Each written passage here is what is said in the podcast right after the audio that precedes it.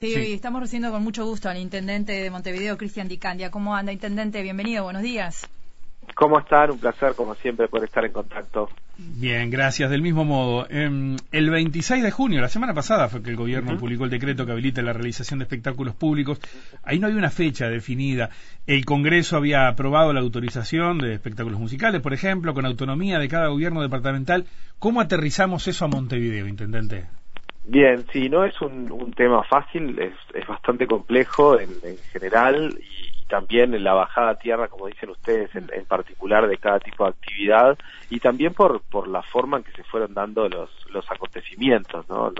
cuando el 13 de marzo el decreto presidencial suspende todos los, los espectáculos públicos hasta tanto el Poder Ejecutivo lo determine, el Congreso de Intendentes a los dos o tres días, creo que fue el día 16, enseguida eh, saca una resolución que baja a tierra eso y suspende en dos artículos prácticamente todo tipo de aglomeración más allá de los espectáculos públicos, incluso en los mismos artículos estaba colocado desde las actividades en salas velatorias a celebraciones religiosas, fiestas, bailes, públicos, digamos todo, teniendo en cuenta la situación que teníamos allá en aquel marzo que uno no sabía bien qué era lo que se podía venir. Evidentemente, cuando eh, comienza a abrirse la posibilidad de, ir reencarando algún tipo de actividad eh, por la demanda y por las necesidades también, evidentemente, económicas y laborales de, los sectores, eh, primer en primer momento necesitábamos que el Poder Ejecutivo corriera ese artículo, porque con ese artículo era imposible que, las intendencias pudieran empezar a habilitar espectáculos. Por otro lado, sacarnos las trabas que se había dado el propio Consejo eh, Congreso, perdón, que fue lo que se hizo en las semanas pasadas, y a partir del, decreto del Poder Ejecutivo, ahora el, cada sector, digamos, digo por la forma en que se, se redactó y se escribió ese decreto que dice que se habilitan todos los espectáculos públicos, que tengan un protocolo aprobado con el Poder Ejecutivo, con Salud Pública. Por ende, las intendencias, hasta que no, los sectores no tengan ese protocolo aprobado, tampoco pueden habilitar. Seguimos dependiendo específicamente del Poder Ejecutivo. Sí, pero usted, eh, Cristian, le envió el 15 de junio, si mal no recuerdo, le envió una carta al presidente, ¿no? Justamente pidiéndole respuesta a esos protocolos que han enviado. Exactamente, porque nosotros ya desde el mes de mayo ya le estuvimos enviando al mm. Ministerio de Salud Pública, al Ministerio de Educación y Cultura, eh, protocolos para previendo la reapertura de los teatros, para ir previendo la reapertura de los espectáculos públicos, bajando a tierra a Montevideo, a cuál es la situación nuestra, porque evidentemente eso también se, se conversó y así fue que se definió en el Congreso de Intendentes, no es lo mismo la, la situación y las características de Montevideo que las de Maldonado o las de Rivera, ¿no? Es distinto, entonces necesariamente eh, yo imagino que el Poder Ejecutivo va a tener que aprobarle protocolos a cada actividad y además a cada departamento de forma diferente porque un protocolo igualitario para todo seguramente termine generando no solamente muchas complejidades, sino también eh, dejando afuera la posible reapertura de, muchos locales y de muchas actividades. Eh, Ahora se agrega un detalle nada menor, disculpe intendente, que el Ministerio de Salud Pública en las últimas horas emitió un comunicado no recomendando la realización de espectáculos salvo en caso de tener orden del Poder Ejecutivo. ¿Esto usted estaba al tanto? ¿Lo conocía? Sí, a ver, eh, mm. escuché y leí el, comunicado. Este, imagino que también debe ser parte de esto de, mantener igual el cuidado y el, cierto temor en la población como para que no se nos vaya de las manos la situación, sobre todo teniendo en cuenta lo que pasó en Rivera y en 33, y que además venimos conversando y que es una realidad desde el mes de marzo, y yo diría que marzo, abril y mitad de mayo, el comportamiento de la población en general en la noche y en los locales fue eh, excelente, no solamente de la gente, sino también de los locales, el cumplimiento fue muy bueno. Eh, a partir de mediados de mayo y con, teniendo un pico el fin de semana anterior, eh, que se hicieron 190 inspecciones y hubo no solamente 19 constataciones de, de cualquier tipo de incumplimiento, sino que hubo seis actividades bailables y eso en realidad puede llegar a generar en pleno invierno un pico de pandemia innecesario que nos haría volver atrás muchísimo. Entonces, también es cierto que todos queremos reabrir eh, las actividades, pero también es cierto que tenemos que ir teniendo un margen de cuidado porque no estamos en el verano europeo. ¿no? Claro, esas, esas 19 situaciones inconvenientes, digamos, que se excedían a los protocolos, ¿que son de este fin de semana? No, son del anterior, son del, anterior. ¿Este fin de semana se hizo de nuevo la inspección? Sí, sí, se vuelven a hacer todas. Yo no tengo todavía los números, los mm. números de las eh, infracciones, pero las del fin de semana pasado, yo digo, fueron 19 con 6 contrataciones bailables. Evidentemente también eh, apoyados en el imaginario popular de que volvían los espectáculos y ante la necesidad también, porque hay que poner sobre la mesa que evidentemente eh, todos sabemos que las necesidades del sector cultural y de los espectáculos de volver desde el punto de vista laboral y económico son muy fuertes. ¿no? Claro. Ahora, eh, intendente, yo sí soy Supongamos que soy productor este, de un espectáculo, en un, y tengo planteado hacerlo en una sala teatral o en un evento incluso de un espectáculo artístico más masivo en un, en un espacio abierto. Me comunico con la Intendencia para ver si estoy habilitado. ¿Me van a decir que me refiere al Poder Ejecutivo? Y le vamos a decir que dependiendo de la actividad, si tiene el protocolo aprobado con salud pública, la Intendencia habilita. Si no hay protocolo, no podemos habilitar porque claramente el Poder Ejecutivo lo que dice en su decreto es, que, la, que están habilitados los espectáculos públicos que tienen protocolo aprobado con salud pública. ¿Cuáles son los que no tienen? Bueno, en realidad básicamente no tiene prácticamente ninguno, esa es la situación. Eh, lo que hizo la Intendencia es a partir del jueves o viernes comenzar a, a a intentar, digamos, presionar al gobierno, no presionar mal, sino dialogando. Yo hablé con Nasqueta el viernes sobre el mediado de la tarde este, para pedirle, por favor, que, que nos aprobaran el, el, protocolo de espectáculos públicos que propuse la Intendencia de Montevideo. Creo que salió del Ministerio de Salud Pública, fue hacia OPP, porque además de que la aprobación de salud pública pasa por el grupo de científicos asesor, claro. imagino que entre hoy y mañana esto estará pronto, o sea, todos queremos que, que esto este, cuanto antes esté, esté listo para poder empezar a habilitar. Igualmente, este fin de semana lo que hizo la, la inspección de la Intendencia fue controlar de acuerdo al protocolo, porque eh, ya sabemos de forma este, no oficial, pero sí informal, que el, el, protocolo estaría aprobado por salud pública, falta la mirada del, del grupo asesor, mm. este, y, y no se, digamos, no se clausuraron locales porque tengan una persona cantando, ¿no? Eso está, está Mm. claro. Claro, lo que pasa que resulta, eh, intendente, muy confuso. Eh, me refiero, sí, no, dudo, eh, no, no, no, me refiero a uno como espectador o como partícipe de, desde el otro lado, sino al artista, al productor, a, a aquel que invierte. Eh, sí. Hoy tiene tiene muchas dudas acerca de si, sí, no si lo, no está lindando la infracción. No lo dudo, pero bueno, la autoridad sanitaria es la autoridad sanitaria y todos tenemos que tener el marco de competencias conocido y sabido y podemos entrar hasta donde podemos entrar. Uh -huh. Este, para nosotros sería mucho más fácil poder pensar en, en, que la propia intendencia con su división salud, su servicio de inspección general, convivencia, crear, generar protocolos y poder validarlos, pero eh, pro, digamos validarlo la propia intendencia, pero este, la situación en la que estamos está vigente todavía el decreto de emergencia sanitaria y existe una autoridad sanitaria única que es la salud pública, o sea mm. que va más allá de, de, querer o no querer. Eh, eh, la situación es tan extraordinaria que evidentemente plantea una casuística muy amplia y en cada caso hay que ver cómo, cómo obrar. Pero, por ejemplo, hace, hace algunos días conversando con gente del sector gastronómico, eh, nos decían aquí en, en los micrófonos de las radios públicas, eh, nosotros tenemos muchas dificultades para, para vigilar para cuidar el afuera, o sea, el afuera del local, la gente que está esperando turno para ingresar, los que habitualmente se, se, se aglomeran y se juntan afuera a conversar. Eh, le solicitaban, por lo menos lo hacían abiertamente a través de esa charla, esa entrevista, a la Intendencia si podía actuar con más presencia en esos casos porque entendían que no tenían capacidad para, para cuidar la vereda de su local. ¿Se le han planteado estos temas? ¿Cómo lo está llevando la Intendencia? Sí, siempre se plantean, siempre ha sido una dificultad inmensa la situación de, de las personas en, en puerta. Más allá de, de, más allá de la pandemia. Sí, sí, era mm. también cuando hablábamos de los ruidos molestos durante claro. mucho tiempo, sí. la situación en puerta siempre fue así, porque en realidad es espacio público, en realidad uno no puede prohibirle a las personas que estén en el espacio público, pero evidentemente también están allí por la actividad local y si el local no estuviese, no, digamos, no, no, estarían esas personas ahí. También hay locales que realmente no hacen nada para que las personas estén y las personas están igual, pero también es verdad que hay locales que eh, le venden bebidas a todas estas personas que están ahí afuera, entonces es como hay el margen allí, la línea es muy delgada y, y hay que estar en la situación para ver cómo, cómo es realmente eh, y el porqué de, de esa aglomeración. ¿Está participando la inspección municipal en esos casos? Sí, la inspección siempre está. Igual hay que ver cuál es el margen posible de acción de, porque hayan personas en el espacio público.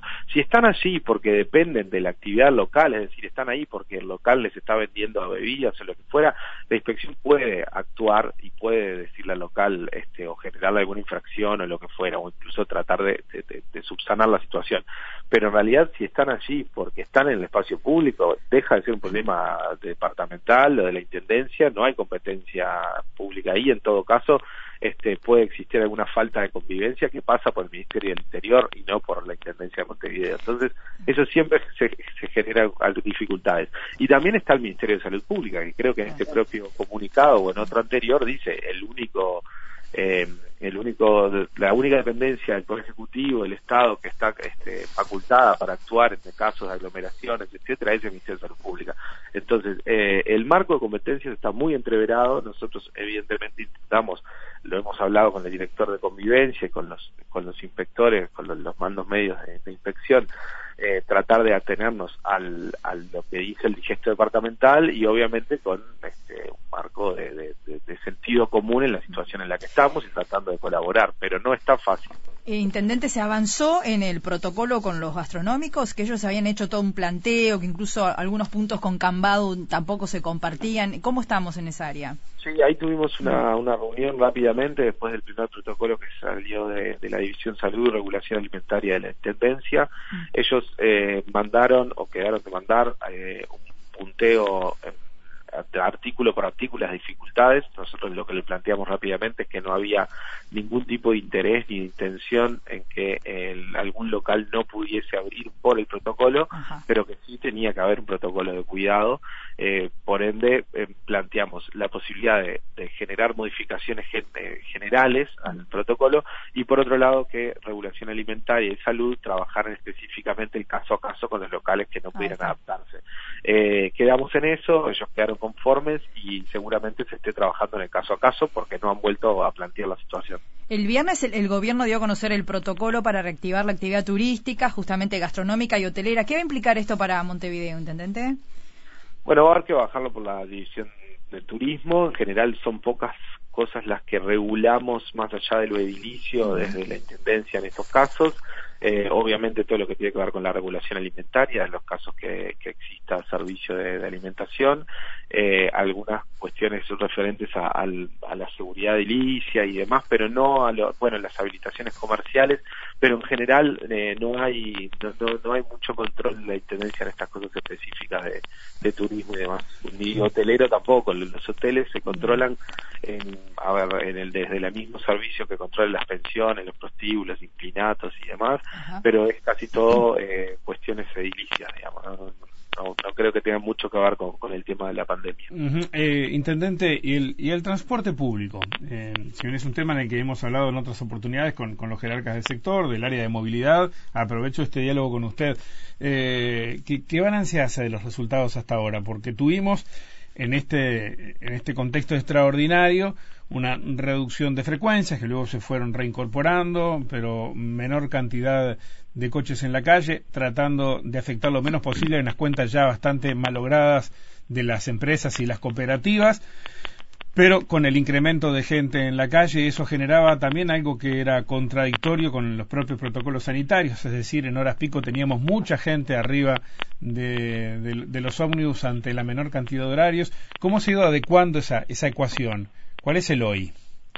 Bien, eso no es eh, tan así en todo el día. Hemos tenido dificultades en algunos horarios, en los horarios pico. En los horarios pico, pero, En los horarios pico, pero en realidad, este, y allí está la mayor dificultad y lo que está en discusión al día de hoy con el gobierno nacional, con el gobierno departamental y a la interna de las cooperativas y las empresas, eh, y que tiene que ver con que no solamente desde el 13 de marzo al día de hoy se perdieron día a día, en algunos casos hasta el 90% de la venta de boletos diarios, hoy mismo nos estamos llegando eh, no digo hoy, hasta el viernes. no estábamos llegando ni siquiera al 50% de la venta de boletos que teníamos el día anterior al 13 de marzo. obviamente en un sistema que, que estaba mejorando por primera vez después de muchísimo tiempo. Esto fue este, un golpe durísimo que va a implicar casi mil millones de pesos de, pérdida en todo el sistema. Desde marzo a diciembre, que, evidentemente estamos buscando soluciones para para, para taparlo, pero que no, no es fácil porque no solamente está esto de hasta diciembre, sino hay que ver qué pasa el día después, porque por un lado, evidentemente la población volvió a las actividades económicas eh, con, mayor, en mayor proporción que la gente que volvió al ómnibus, eso ahora sí puede haber sido o porque hay más teletrabajo o porque la gente se volcó hacia otros medios de transporte o porque la gente, eh, bueno, obviamente hay mucha gente en seguridad de paro que no, que no, está trabajando. En fin, hay muchísimas posibilidades, pero la cuestión es que no llegamos ni al 50% de la venta de boletos, pero a su vez, por una medida de, salud, de sanitaria, eh, sí hay en flota en calle un 80%, es decir, hay un 30% de flota que circula o prácticamente vacía o mucho más vacía que lo que este, circulaba el 12 de marzo. Eso tratando de mantener esa distancia. Y eso genera una pérdida día a día del 30% del sistema.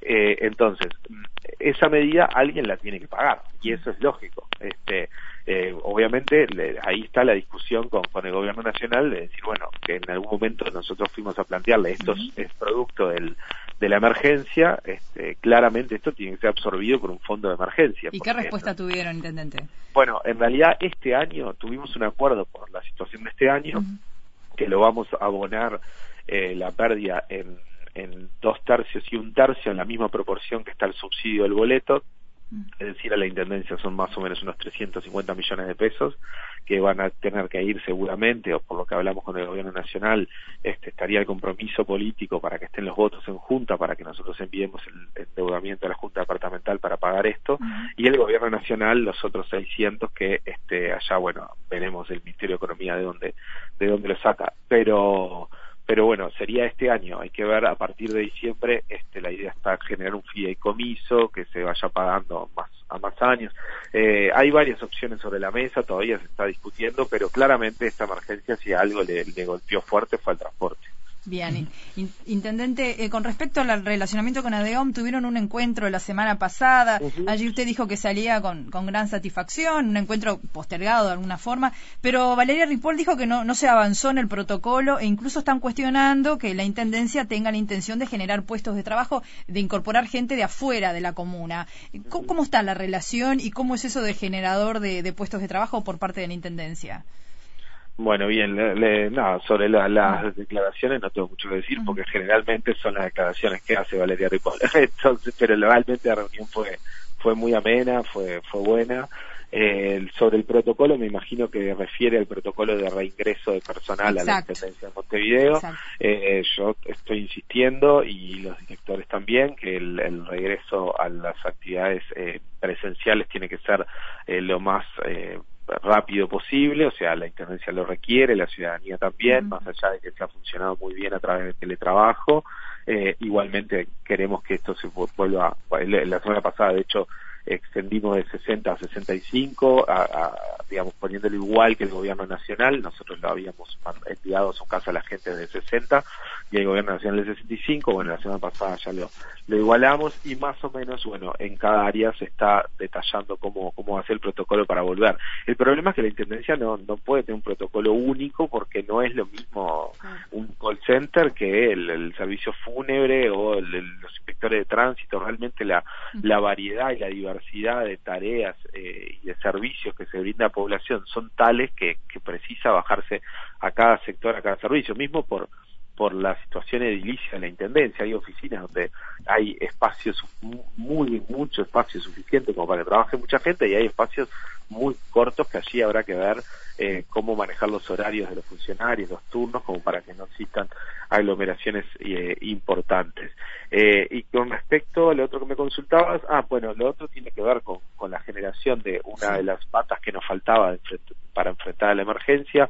La Intendencia había definido una vivienda con los, las, los para que la gente no caiga en calle, eh, anti-desalojo, bueno, no fue la palabra. Eh, después la, la, alimentaria, eh, y nos faltaba la laboral, que queríamos generar una, una especie de jornales solidarios como se hizo en el 2002 y en el 2008. La verdad es que no se ha hecho hasta ahora porque fue muy complejo lograr eh, recoger algunos recursos eh, financieros y económicos para hacerlo porque el presupuesto obviamente toma la intendencia eh, con el presupuesto todo asignado y prácticamente todo adjudicado y ejecutado, porque nosotros estábamos entregando la intendencia, digamos, en estos días. Entonces, esta extensión hasta diciembre eh, fue una extensión súper compleja desde el punto de vista presupuestal. Eh, por ende, mm, ya, no solamente por, el, hecho de que estuviésemos por entregar la intendencia, sino porque desde mar, en el primer semestre nos entraron 1.500 millones de pesos menos, o sea, la situación de caja es compleja. Eh, entonces, bueno, nos llevó un tiempo poder este, conseguir algunos recursos, pero la idea es eh, hacer una especie de jornales solidarios que van a ser ahora entre mediados de julio y seguramente octubre-noviembre, tratar de ayudar a algunas familias a este, generar ingresos durante el, el invierno y parte de la primavera eh, generando algunas tareas excepcionales en el espacio público, como se hace todos los otoños con el barrido inclusivo. De hecho, por la pandemia este año el barrido se atrasó, este, que eso lo, vivió la ciudad y también lo vive la población que, eh, generalmente trabaja de eso. El 4 de mayo, junto al Sindicato Médico y a la Universidad de la República, Usted firmó a nombre de la Intendencia un, acuerdo, ¿no? Que lo que buscaba eran acciones de cooperación interinstitucionales, eh, tratando de fortalecer la respuesta a la, a la pandemia. Y en ese momento la Intendencia se comprometía a aportar la logística para el proceso, ¿eh? llevar al personal de la salud, recoger las muestras en determinadas zonas este, en condiciones adecuadas de laboratorio aportar incluso dos millones de pesos a la universidad a efectos de financiar parte de los compromisos asumidos eh, por parte de la, universidad que iba a hacer testeos en esas zonas. ¿Qué ha pasado con esto? ¿Se hizo? Sí, sí, se hizo, se está trabajando.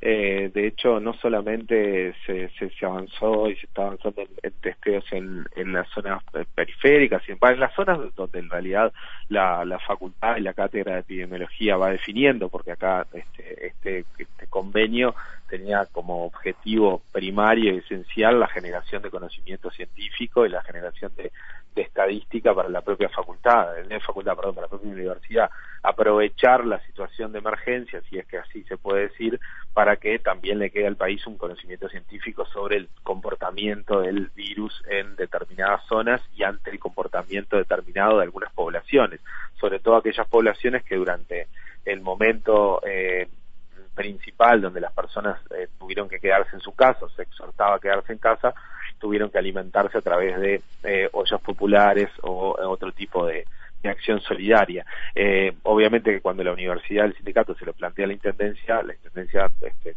en principio no, no tuvo problema alguno en por lo menos colocar la logística y tratar de aportar en ese sentido. No solamente se hacen hechos testeos, sino que también este, a través del, otro convenio cercano, digamos, que generaba sinergia que tenía la Intendencia con el Instituto Pasteur, se ha estado midiendo en, en aguas residuales y en saneamiento la presencia de COVID. Estos son todos datos que el Instituto Pasteur y la Universidad República este, por ahora los tienen en reserva, pero los está analizando y que seguramente tengamos en, próximos días, semanas, digo, bueno, esto depende de los de los científicos sobre todo, eh, un material importante que nos va a... Por, el momento no se ha sabido nada de eso en cuanto a conclusiones. No, se ha hecho nada, no, se, ha hecho nada público y bueno, depende de los tiempos de, de los científicos y de la ¿En qué, ¿En qué barrios trabajaron?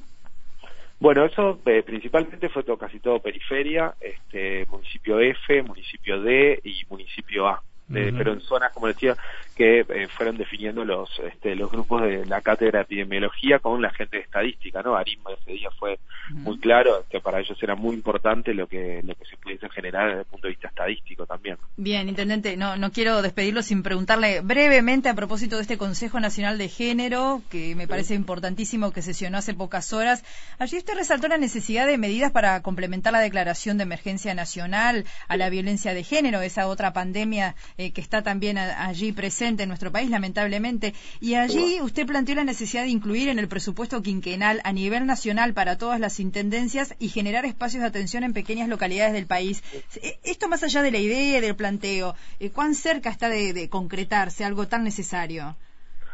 Bueno, evidentemente allí se necesita la sinergia del Ejecutivo Nacional de, generar presupuesto eh, suficiente como para esto.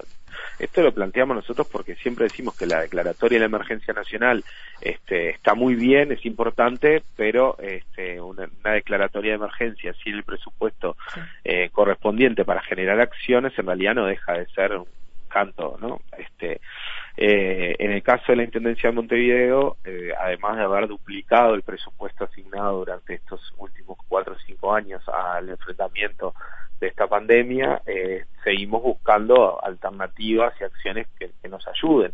Pero obviamente es importante que exista una mirada nacional sobre el tema y una estrategia nacional con objetivos, con metas, con rendición de cuentas y con que estos objetivos estén bajados a, cada uno de los territorios eh, más, más mínimos. Por eso hablábamos de las pequeñas localidades y sobre todo la ruralidad, que la ruralidad es un espacio donde hay dificultades enormes e inmensas de violencia de género, pero que no hay tantas respuestas institucionales.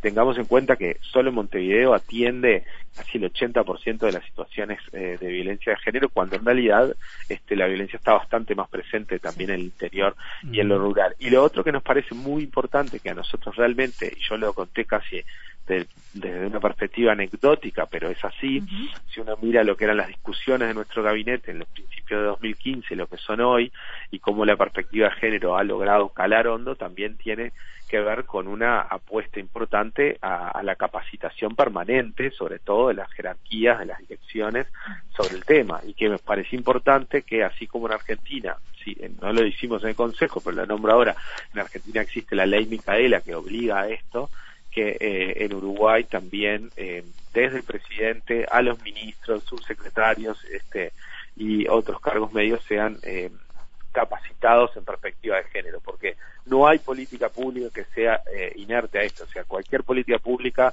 eh, transforma la desigualdad o la perpetúa, ¿no? Entonces, este, es importante que la capacitación esté presente. Intendente de Montevideo, Cristian Dicandia, gracias por hoy. ¿eh? Gracias, hasta luego. Muchísimas gracias, que pasen muy bien. Hasta pronto.